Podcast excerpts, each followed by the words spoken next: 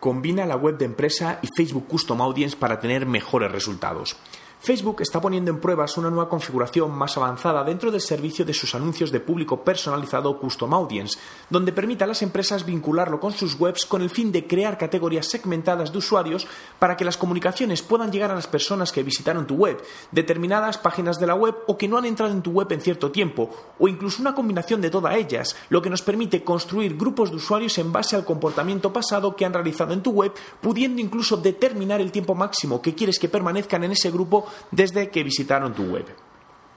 Es especialmente útil, ya que actualmente podemos mostrar anuncios segmentados por un producto o servicio en concreto a usuarios que ya visitaron la página de ese producto o servicio. Las nuevas funcionalidades van más allá y nos permitirán incluso segmentar por compras que han realizado los usuarios de determinados productos.